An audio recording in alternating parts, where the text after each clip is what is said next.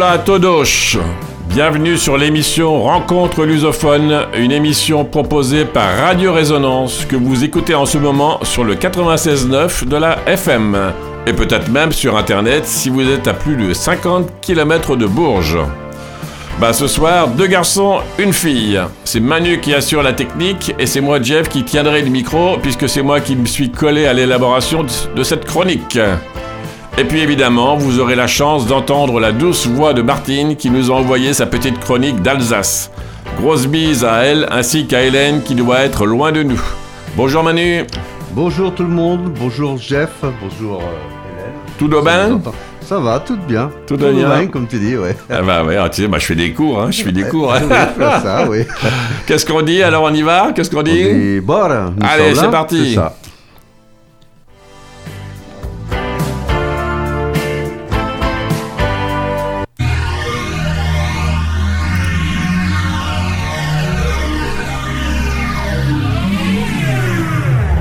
Résonance 96.9.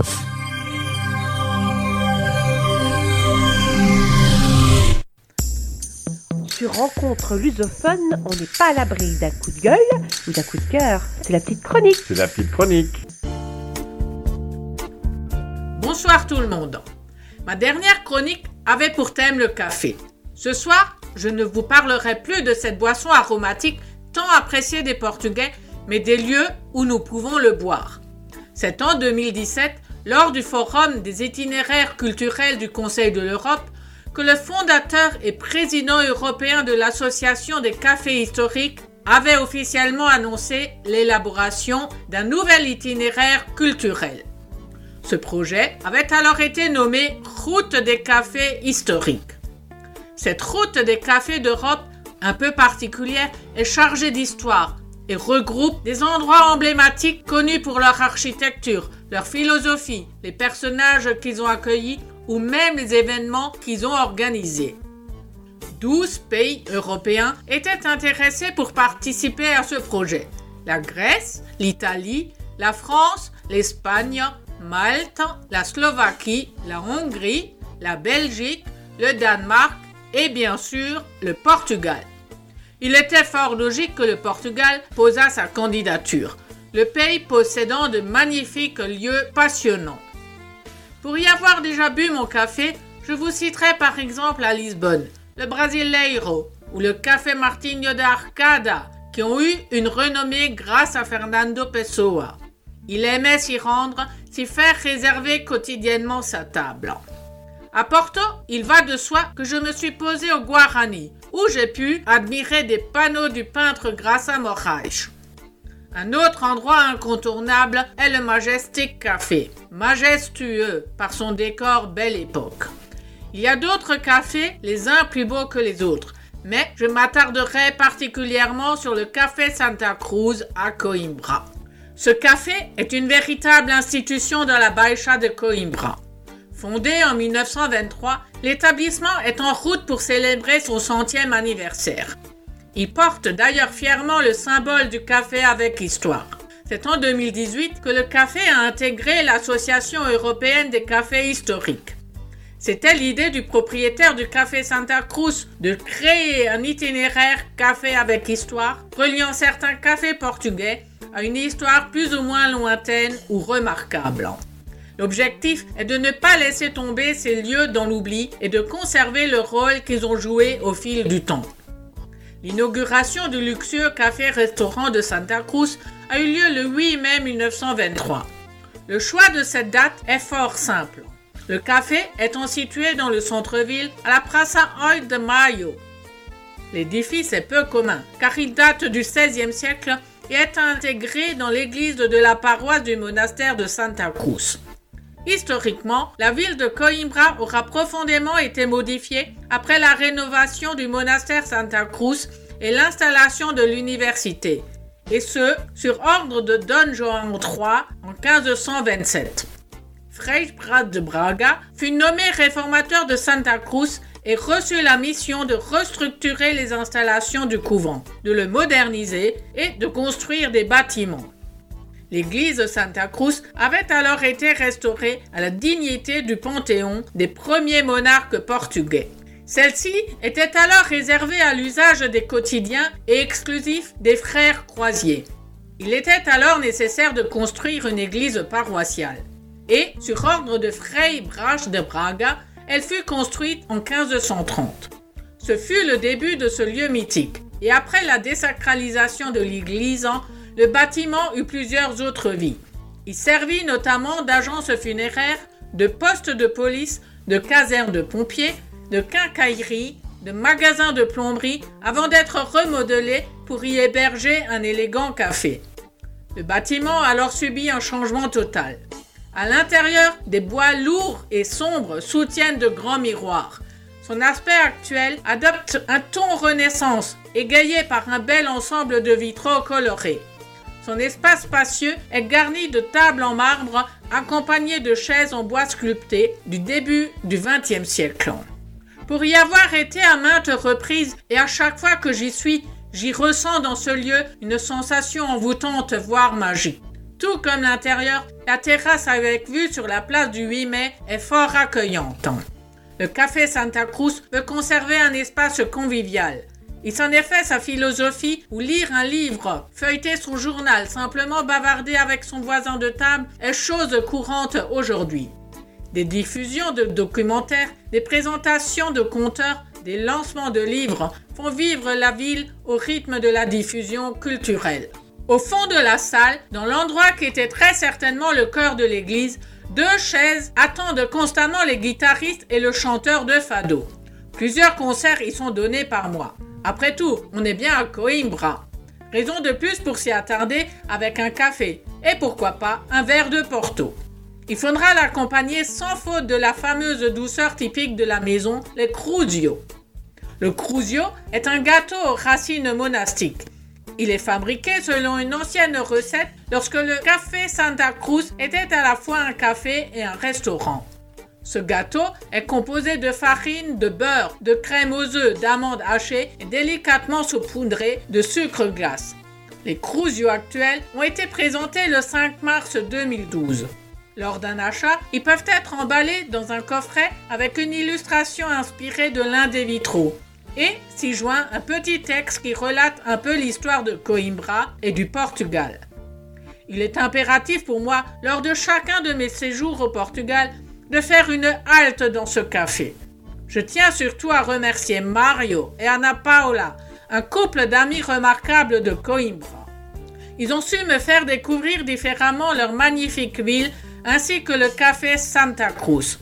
Um bem para eles.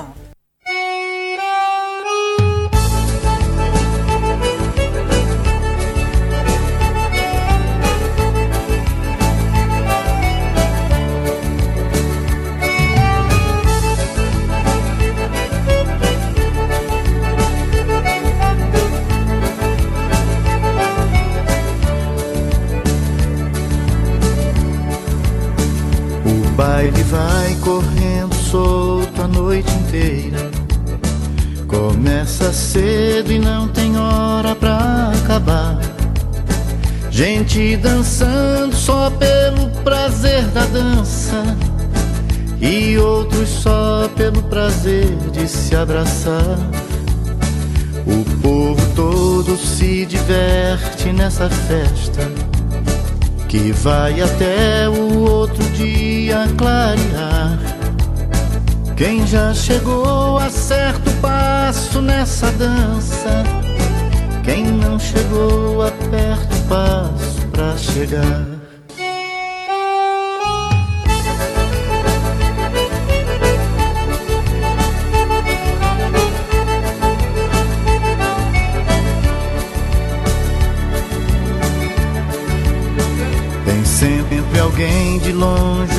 Alguém que ama.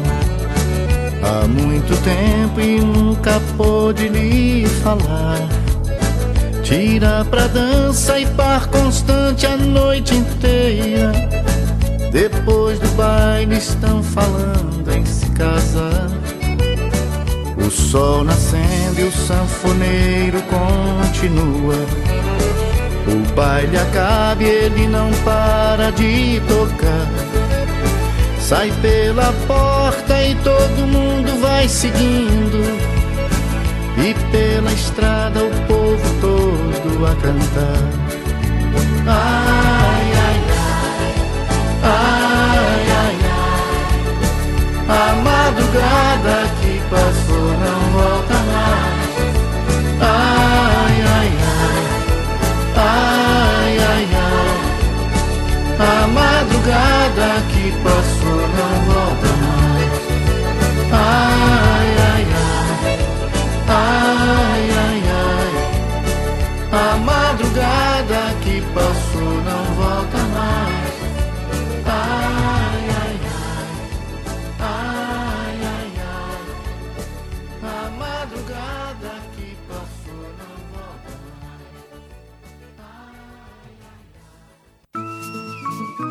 C'est l'heure de la chronique culturelle. De rencontres lusophones.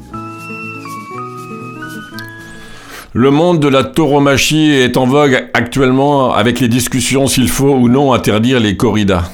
C'est pourquoi aujourd'hui j'ai choisi le film Sang Torero de 58 de Augusto Fraga avec Amalia Rodrigues et Diamantino Viseu, un vrai toréador reconverti, reconverti pour l'occasion en acteur. La musique est de Fernando de Carvalho et Federico Valerio. Écoutons donc le générique de ce film.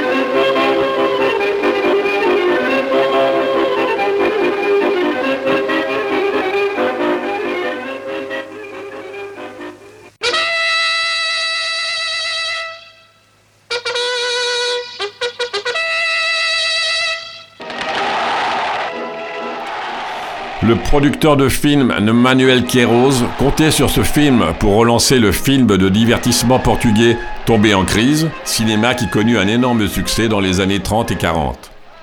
Cependant, le film, avec son scénario sans inspiration, est resté trop médiocre et n'a pas réussi à se maintenir au box-office. Sang Torero a été le premier long métrage en couleur au Portugal.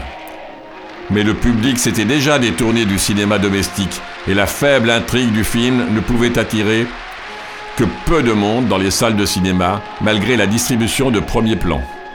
Ce n'est qu'après plusieurs décennies et avec une glorification nostalgique que le film a pu attirer un peu l'attention, notamment pour les courses automobiles à Monsanto, l'architecture originale de l'aéroport de Lisbonne et les ferries et cargos traditionnels aujourd'hui disparus sur le Tage.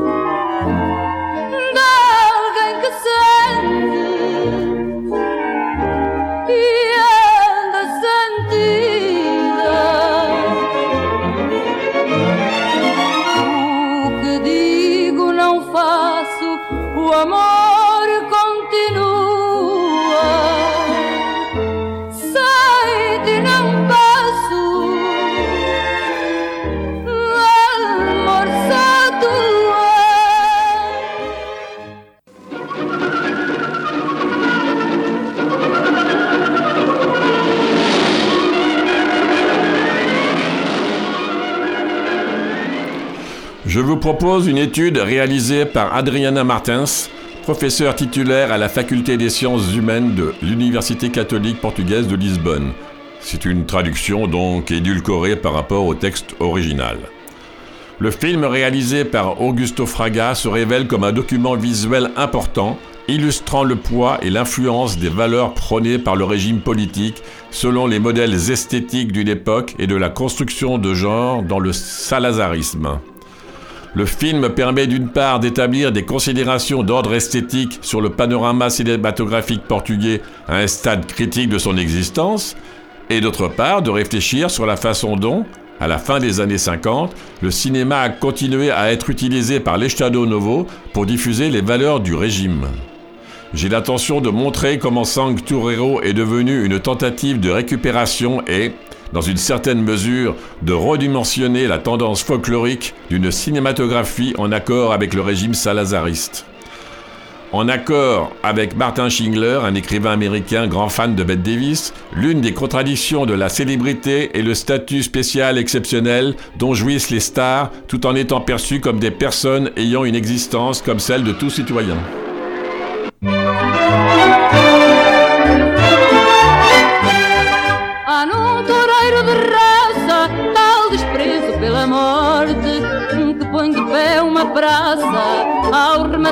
Cada sorte. Mal o vejo junto à feira, mostrando o valor que tem. Como ficava à cebeira, eu fico doida também. Touros e sol, não há nada como uma toirada com mais emoção. Não há festa com mais cor que mais fala ao coração. Toiros e o com ouro na arena a brilhar. Se a feiana tem valor, põe toda a praça a vibrar. É bom ver um cavaleiro, tem gosto, um pique nas varas. E sinto sangue toureiro, ante uma pega de caras. Se a quadrilha é destemida e os bichos bravos reais. Vem o final da corrida e fico a chorar por mais.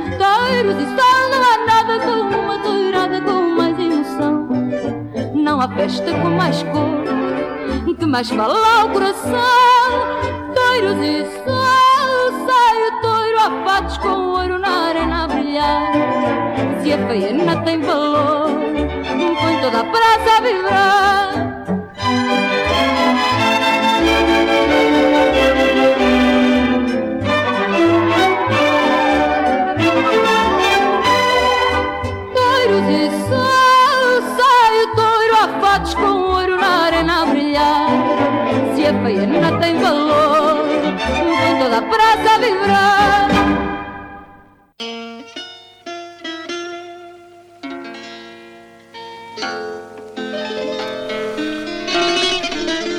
Dans les années 50, où Sangue Tourero se situe-t-il dans ce contexte? Sangue Tourero appartient au quota de films identifiés au vieux cinéma. Le film de Fraga peut être inclus dans la catégorie des films que Léonard, que Léonore Areal, une réalisatrice portugaise, appelle western lusitanien et qui ont pour thème la vie dans le ribatège et l'identité régionale. Selon Areal, cet ensemble de films accorde une attention presque exhaustive aux valeurs identitaires qui sont considérées comme un corps idéologique cohérent et consolidé. Tous ces films représentent et exaltent des valeurs de masculinité, honneur, honte, courage, et ceux de la féminité, fidélité, obéissance et acceptation de la fatalité. Ils nous placent dans une région qui est représentée comme territoire primitif, fondateur et symbolique de la lutte de l'homme contre la nature, les animaux, mais aussi la terre et l'eau. Cette mythologie locale est également prise comme emblème national et comme modèle authentique des valeurs archaïques du portugais. En règle générale, ces films incluent le fado, chanson régionale extrapolée pour l'identité régionale, nationale. Pardon. Le fado rappelle la capacité de l'être portugais, en particulier de la femme, à se sacrifier pour une cause tenue pour primordiale et à vivre en se conformant à sa douleur, comme l'affirment plusieurs des paroles mélancoliques des chansons.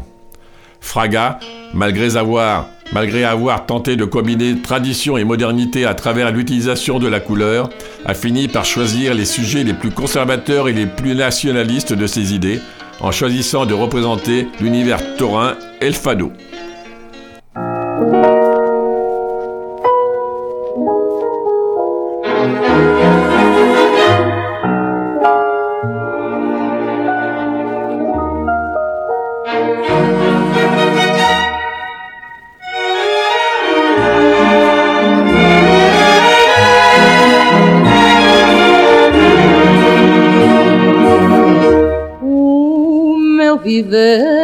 Sem viver vem de ti, talvez do fado igual.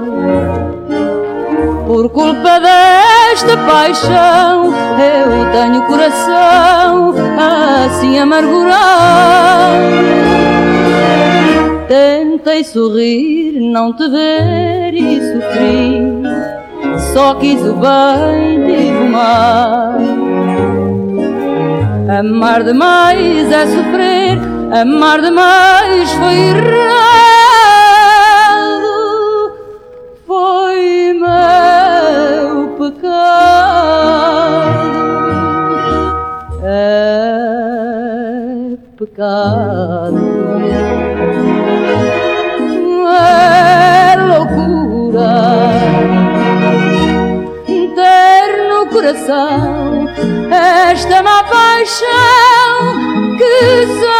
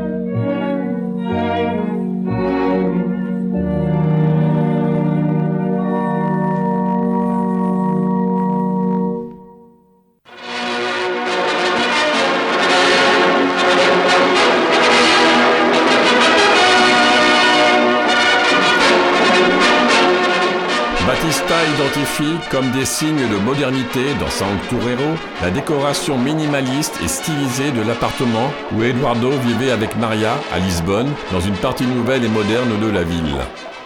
Ou bien la scène de la fête avec de la musique yéyé dans laquelle Amelia chante et danse un fado au rythme de la samba. Ou les courses de voitures à Monsanto. Comme le rappelle Battista, ces traits de modernité se terminent paradoxalement en renforçant la représentation traditionnelle que le régime ferait de la femme fadiste.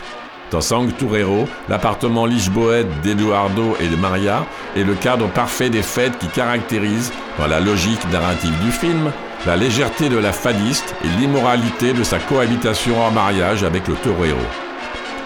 Le film rejette la possibilité de la modernité, car ce que suggère Cinq Torero, comme aucun autre film précédent, c'est qu'il n'était pas possible d'embrasser la tradition sans passer par la souffrance d'être forcé d'abdiquer la modernité. Cependant, l'énorme investissement dans la décoration, le mobilier et l'architecture de l'appartement, le glamour des invités et la, et la sophistication des fêtes elles-mêmes suggèrent un désir de modernité et de cosmopolitisme qui arrive au point que la chanson interprétée, par Maria est une samba et non un fado, au contraire d'Amalia Rodrigues, qui avait déjà une longue expérience d'apparition au cinéma, Diamantino Viseu avait une expérience très limitée, limitée au théâtre.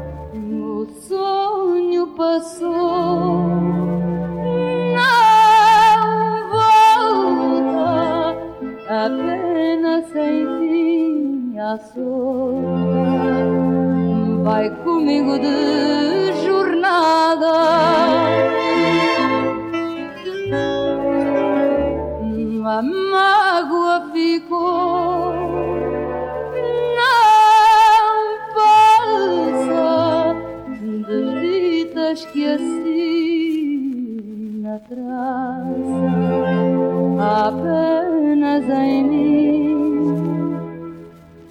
mais nada.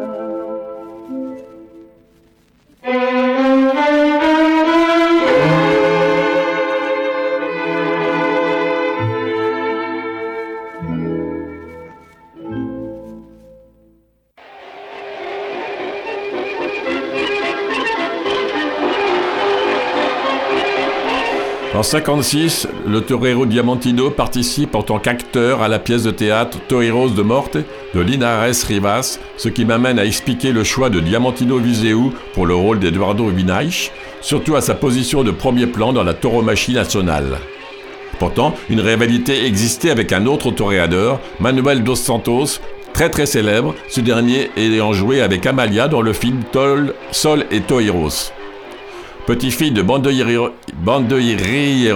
et élevé par son grand-père dans la région de Golega, connu pour l'art de la tauromachie et pour ses élevages, Manuel dos Santos, en plus de sa réputation de toreros dans les places espagnoles, portugaises et mexicaines, a été connu pour avoir été le premier matador portugais à tuer un taureau à Campo Pequeño en 51, au mépris de la loi portugaise, et à avoir été arrêté.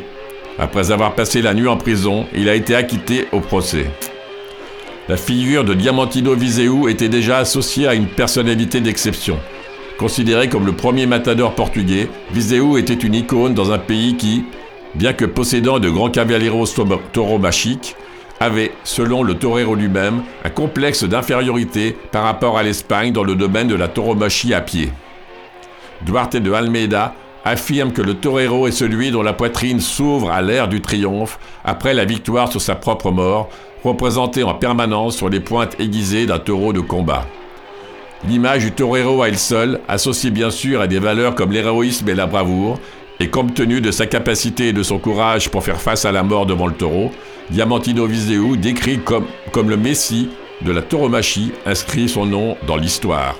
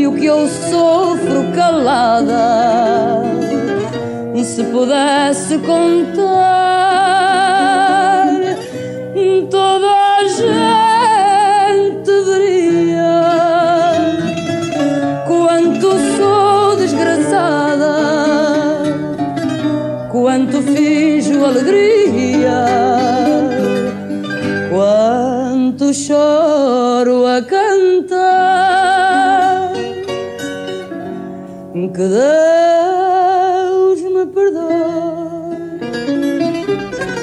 se é crime ou pecado.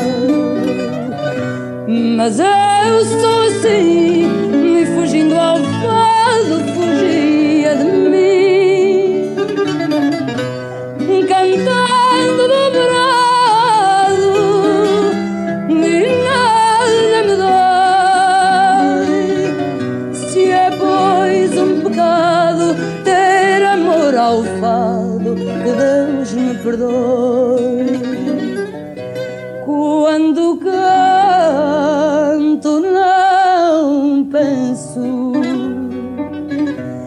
a vida é de mar, nem sequer me pertenço, nem o mal se me dá. Chego a querer, na verdade, e a sonhar. Sonho imenso que tudo é felicidade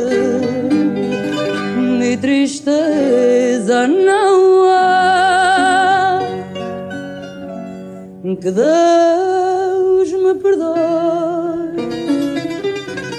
Se é crime ou pecado mas eu sou assim, e fugindo ao fado,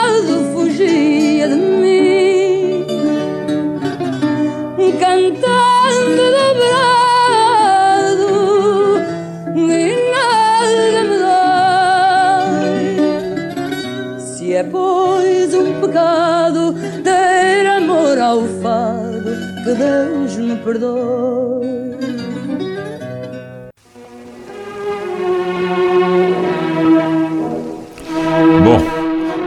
L'histoire du film. Le père, propriétaire terrien, espère que son fils sera intéressé par ses affaires.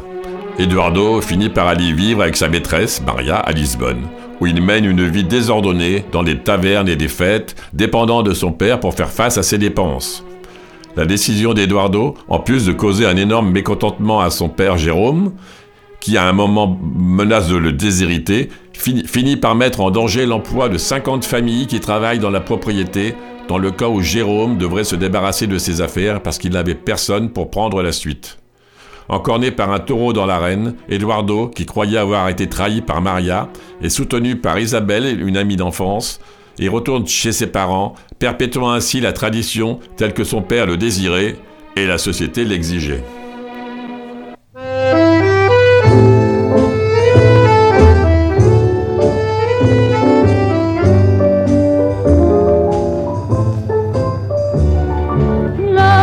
Esquecer que nos quisemos tanto bem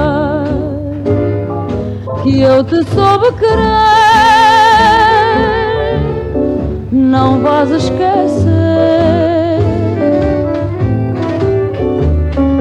deste amor agora só uma lembrança se mantém.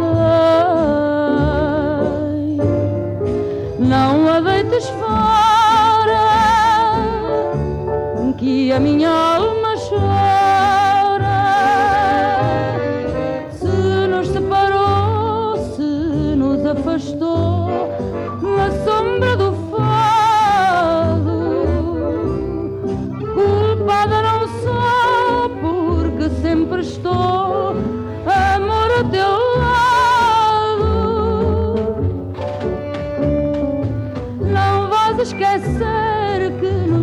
quisemos tanto bem. Seja como for, terás meu amor,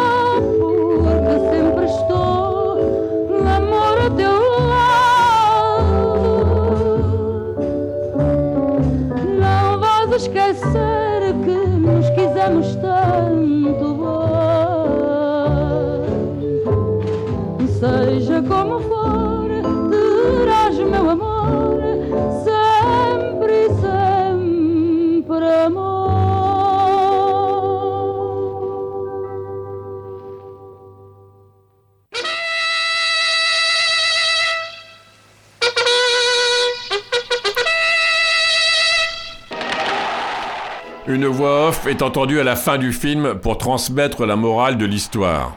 Il est curieux de constater qu'à ce moment-là, le protagoniste masculin assume le rôle de narrateur, ce qui se produit après avoir offert au spectateur une représentation un peu idyllique du ribatège et où Édouard se promène avec Elisabeth dans sa propriété en direction de la maison paternelle, observant en chemin les employés qui expriment leur joie à travers des danses folkloriques. En plus de cela, cette hypothèse est faite de sorte que la perspective à partir de laquelle l'histoire est racontée soit nécessairement masculine. Je profite de cette dimension pédagogique pour démontrer que le film de Fraga cultive le maria- marialvisme que Miguel Val de Almeida identifie comme l'un des modèles de masculinité existant au Portugal et qui avait une importance particulière pendant le régime de Salazar, incarnant la figure de Marialva, ce que l'auteur appelle la rhétorique de la masculinité. Marialva est initialement associé marquis de Mar- Marialva, 1713-1799, et à l'un de ses descendants. Pour comprendre la pertinence du marialvisme dans le film et comment il reflète les représentations de genre dans la société portugaise de l'époque, il est nécessaire de comparer la modélisation des figures masculines et féminines dans Sang Torero. La rhétorique de la masculinité dans le film de Fraga est sans doute associée à la figure de Jérôme Vignaich, le père. Les autres modèles de masculinité étaient associés aux figures de la fadiste, du torero roi providentiel et du cavaleiro. Ouça o chicote o vento Quebra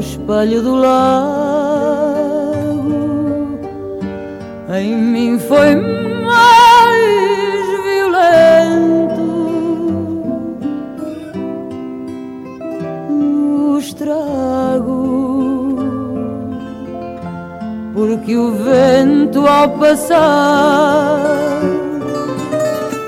murmurava o teu nome. Depois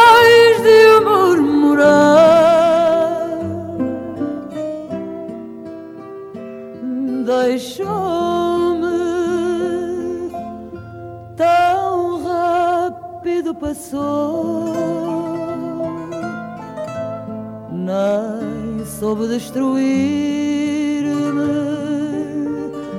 As mágoas em que sou. Tão firme, mas a sua passagem em vida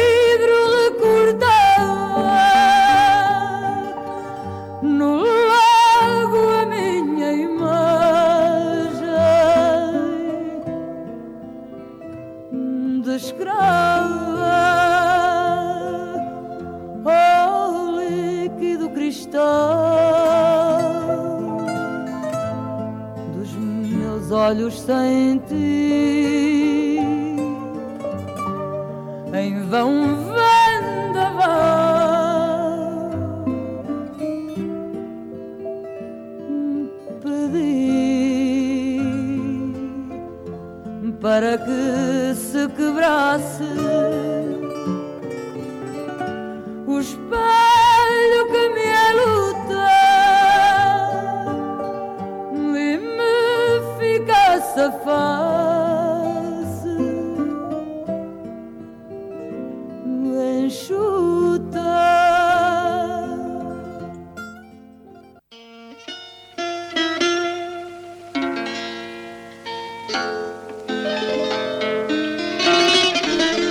père apparaît comme un homme de succès qui n'aime pas être contrarié, comme lorsqu'il exige que son fils l'accompagne à un repas à la ferme d'un ami où seront présents de nombreux fans, journalistes et Maria de Grassa, une chanteuse assez connue.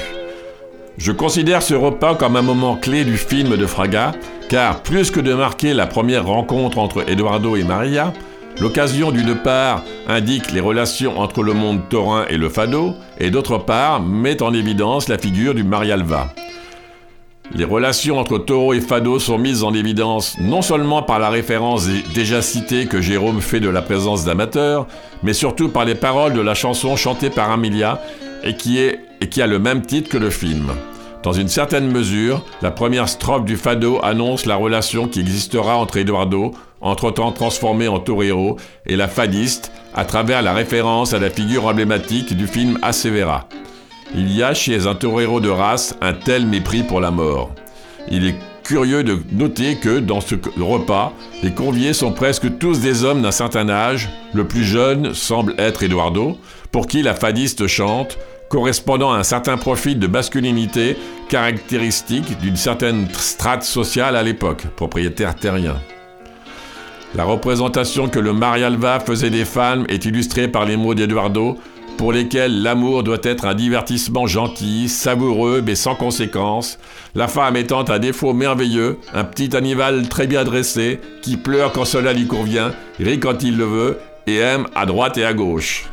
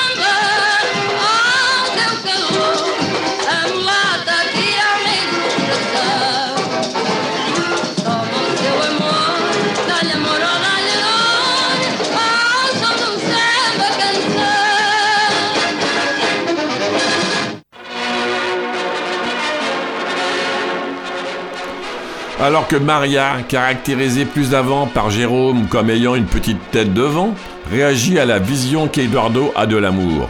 Et quand on lui demande son idéal d'homme, elle choisit comme qualités acceptables celle d'avoir un visage avenant, être sensible et courageux, quelqu'un qui sache battre un taureau, mais avec la grâce et le courage du Marialva, être un bel homme quoi.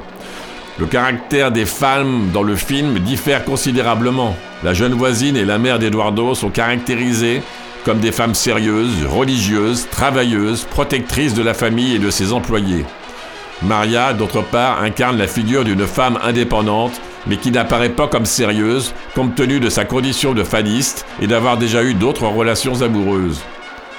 Il est intéressant de noter que celle qui persuade Maria d'abandonner le torero est la mère d'Eduardo, qui, sans que son mari le sache, rend visite à la fadiste pour la mettre devant ses évidences suivantes. La relation de Maria ne sera jamais acceptée dans la société.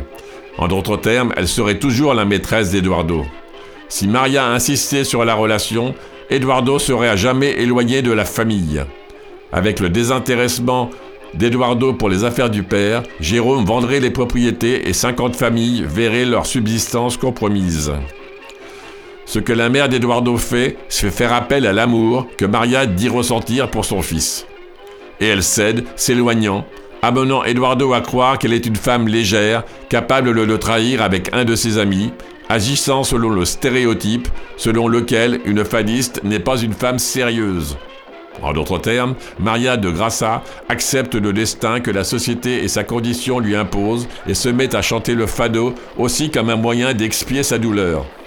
Si, Ma- si Eduardo refait sa vie avec Isabelle et reprend les affaires du père, rétablissement, rétablissant la paix rurale tant appréciée par le régime, Maria réussit, mais reste malheureuse.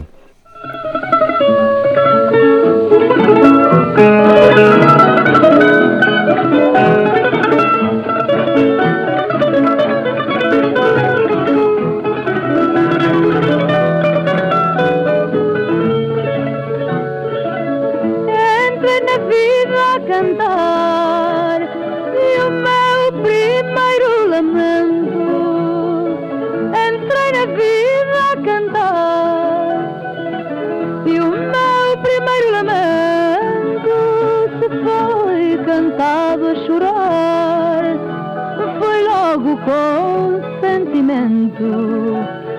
Se foi cantado a chorar, foi logo com sentimento.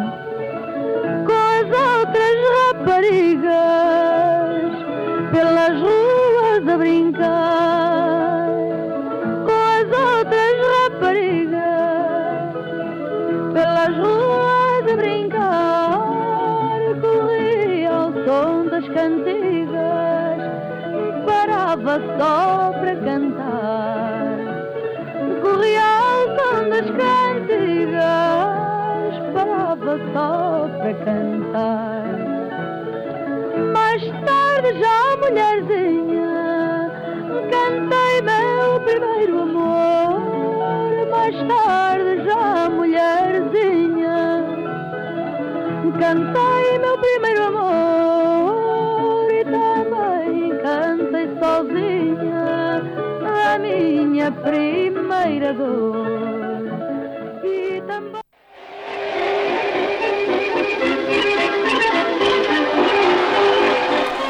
Le rôle de Faustino, l'accompagnateur de Miss Brown, journaliste, est joué par Raoul Solnado, icône de la comédie au Portugal. Solnado devient acteur professionnel au début des années 50, travaillant au théâtre magazine. Le rôle de Miss Brown est joué par Fernanda Borsati. Miss Brown se caractérise comme une figure ridicule. Elle ne maîtrise pas le portugais et fait des confusions linguistiques et sémantiques. Elle est accompagnée à Lisbonne par un employé de la ferme où le repas a eu lieu, Faustino justement, et les deux forment un couple qui semble fou à la fois en termes physiques et en termes intellectuels, ce qui génère le rire du spectateur. Elle est grande, il est petit, elle a de la culture, il est simplé, elle parle mal le portugais et fait de nombreuses fautes, ce qui donne lieu à de savoureux quiproquos. Comme celui où elle veut aller déjeuner au restaurant de la Tour de Belin car elle l'a vu dans un film, ou un autre où elle veut aller à Sintra par bateau. C'est un peu le fil rouge du film. On les voit à intervalles réguliers. Lui qui ne se gêne pas pour montrer qu'elle est folle en tapant sur le front là, avec un doigt, ce qui n'a pas l'air de la déranger.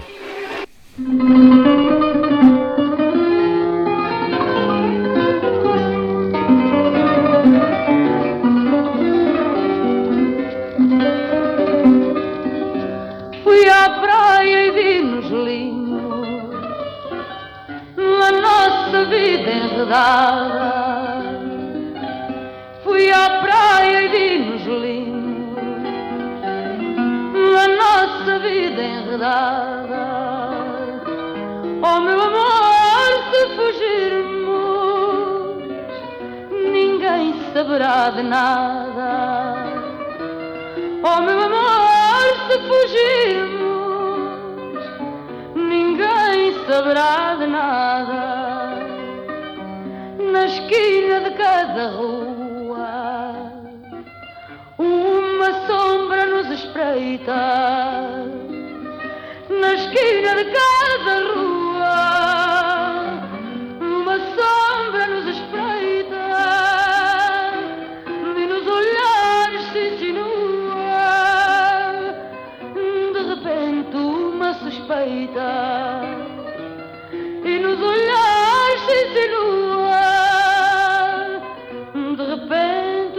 suspeita Fui ao campo e vi os ramos Decepados e torcidos.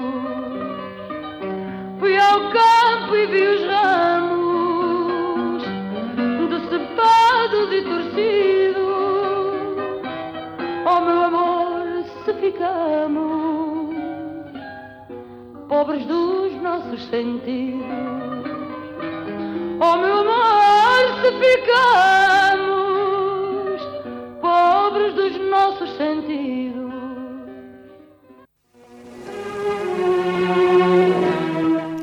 Le fado véhicule une performance d'émotion culturellement sélectionnée, une force performative peut être identifiée dans la dimension pédagogique de Sancturero et dans la transmission des valeurs du régime. En même temps, on peut souligner que cette force ne dérive pas tant de l'usage que Fraga fait du fado dans son film, mais qu'elle est avant tout liée au choix des deux vedettes connues du public, dans la mesure où la relation d'Eduardo et Maria articule la performance des émotions sous-jacentes au fado et à la tauromachie. Diamantino Viseu et Manuel dos Santos étaient les toreros les plus en vue dans les années 50, époque à laquelle le film a été produit. Je me demande pourquoi euh, Manuel dos Santos, qui avait déjà joué avec Amelia dans Sol et Toiros, n'a pas été choisi comme protagoniste du film de Fraga. Bien que je ne dispose pas d'éléments d'explication et que je n'ai pas trouvé dans la littérature consultée pour ce travail aucune référence au fait que le nom de Manuel dos Santos ait jamais été proposé sur le papier, il me semble sans équivoque que le choix de Diamantino Viseu servait mieux les intérêts de la transmission des valeurs du régime, puisque Manuel dos Santos, en 51, a enfreint la loi en tuant un taureau au Portugal au cours d'une corrida.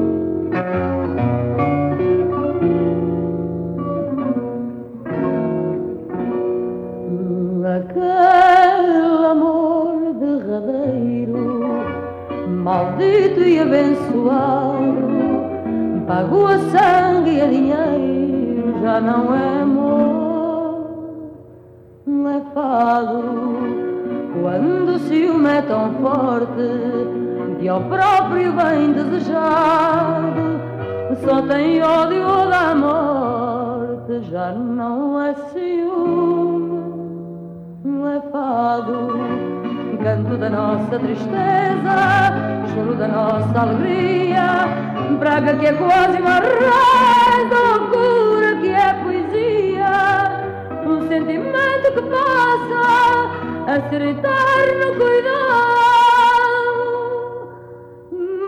e razão de uma desgraça. E assim tem de ser, é fado, o remorso de quem sente que se voltasse ao passado, pecaria novamente, já não é remorso, não é fado. E esta saudade de agora, não de algum bem acabado, mas das saudades de outrora.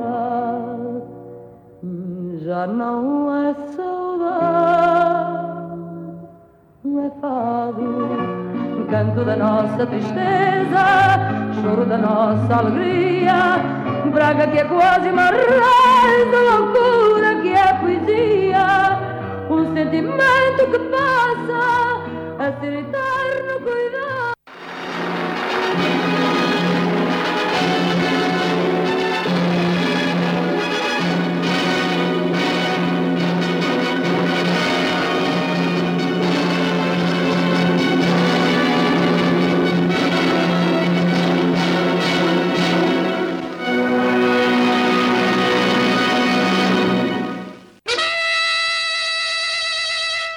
C'était le final, hein, je mis zut comme ça. En ce sens, Diamantino Viseu serait la figure idéale pour incarner la tradition, car comme le rappelle la voix off du, narra- du narrateur dans les dernières minutes du film, moi, Eduardo, j'ai suivi le chemin de la tradition. Elle, Maria de Grassa, a choisi son destin d'artiste. Léonore Aréal, commentant la signification de l'identification entre le narrateur et le protagoniste masculin du film, attire l'attention sur l'immobilité sociale de l'époque.